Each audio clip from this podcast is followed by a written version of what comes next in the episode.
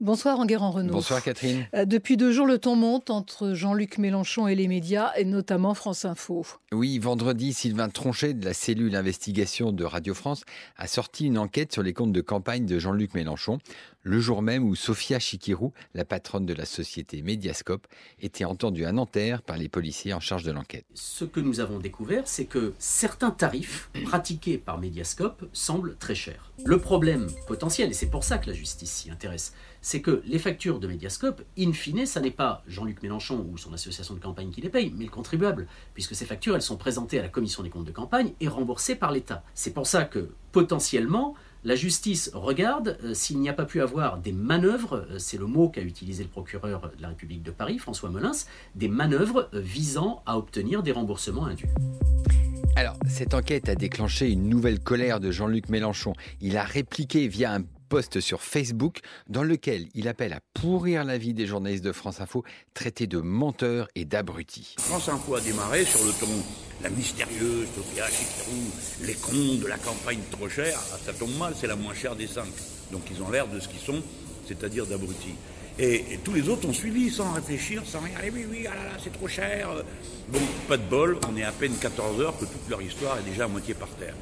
Donc je vous demande de relayer nos arguments de montrer pourquoi France Info ment et de discréditer les journalistes qui s'y trouvent. Alors, des propos extrêmement violents. Aussitôt, Vincent Giray, le directeur de France Info, a réagi. La Société des journalistes de Radio France a protesté et la direction de Radio France a décidé de porter plainte contre Jean-Luc Mélenchon. Et finalement, c'est le premier dossier chaud du nouveau ministre de la Culture, Franck Riester. Oui, puisque jeudi, donc la veille des propos de Jean-Luc Mélenchon, Franck Riester assistait à la cérémonie des 100 ans du syndicat national des journalistes. À cette occasion, il a déclaré je suis à vos côtés et je vous soutiendrai toujours face à ceux qui vous attaquent. Il va donc avoir l'occasion de mettre ses paroles en pratique. Revenons à sa nomination. Pourquoi a-t-il été choisi? Alors, Franck Riester est un spécialiste des médias et de l'audiovisuel public. Il a été rapporteur des deux lois Adopi contre le piratage des contenus sur Internet il a été aussi membre de la commission COPé qui a accouché d'une réforme incomplète de l'audiovisuel public en 2009. Et aujourd'hui, il veut aller plus loin? Oui, alors dès 2015, il plaidait pour la création d'une BBC à la française et pour la réforme de la redevance. Aujourd'hui, il reprend au vol le dossier de la future loi audiovisuelle. Alors la question c'est, va-t-il imposer ses idées ou bien va-t-il composer avec les souhaits de l'Élysée?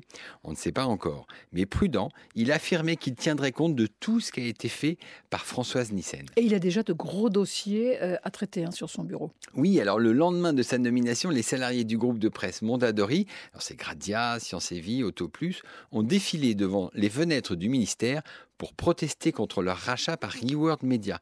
Une délégation a été reçue au ministère et Franck Riester pourrait les rencontrer plus tard. Et puis surtout les inquiétudes autour du capital du quotidien Le Monde. Alors la nouvelle a fait l'effet d'une bombe. Daniel Kretinsky, l'homme d'affaires tchèque qui est déjà en passe de racheter Elle et Marianne, va aussi entrer au capital du Monde.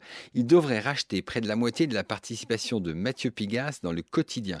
Alors il n'aura qu'un strapontin face à Mathieu Pigas, Xavier Niel, le groupe Prisa et les salariés du monde. Mais selon des sources, son intention serait bien, à terme, de racheter le monde. Et j'imagine que ça déclenche une vive émotion dans la rédaction. Ah oui, dans l'histoire du monde, euh, le quotidien a souvent traversé des crises, mais depuis l'entrée au capital de Xavier Niel et Mathieu Pigas en 2010, le quotidien a connu une période d'accalmie et de développement. Aujourd'hui, les salariés sont très inquiets et ils ont publié un communiqué dans lequel ils demandent à rencontrer M. Kretinsky pour, je cite, qu'il éclaircisse ses intentions et pour obtenir des garanties sur le respect des valeurs et des règles d'indépendance qui dirigent l'ensemble des titres du journal Le Monde. L'homme de la semaine, c'est Eric Rochant, le réalisateur de la série Le Bureau des légendes. Oui, alors la quatrième saison débarque sur Canal Plus lundi soir. Alors c'est avec Mathieu Kassovitz, Jean-Pierre Daroussin et Mathieu Amalric. Regardez. Ce sera donc demain. Merci beaucoup. Enguerrand Renault, on vous retrouve dans les colonnes du Figaro cette semaine. Je vous dis à dimanche prochain. Merci beaucoup.